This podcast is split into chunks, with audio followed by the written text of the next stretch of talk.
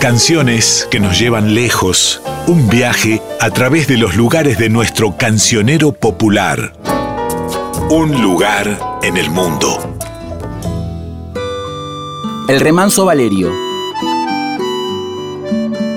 El Remanso Valerio es un paraje ubicado al norte del puente Rosario Victoria sobre el río Paraná. Formalmente pertenece a la localidad de Granadero Baigorria y los primeros asentamientos datan de finales de la década del 50. La mayoría de sus alrededor de 2.000 habitantes se dedican a la pesca, cuyo producto se comercializa en los puestos que se encuentran frente a la entrada a la playa La Florida en la ciudad de Rosario. En mayo de 1995 se inauguró el monumento al Cristo de las Redes, imagen que trascendió gracias a la canción Oración del Remanso de Jorge van der Mole, grabada en 1998.